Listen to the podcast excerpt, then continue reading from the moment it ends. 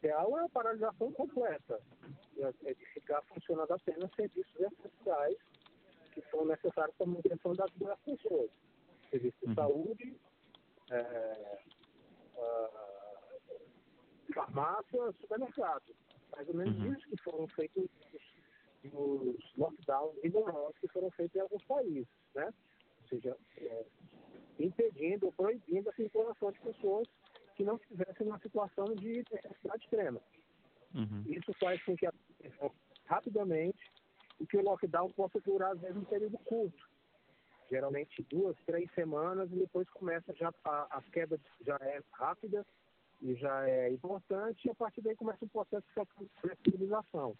Como uhum. a gente não conseguiu implementar isso com o rigor que seria necessário, a gente acabou tendo lockdowns parciais e que duraram, às vezes, muito mais tempo do que um lockdown rigoroso.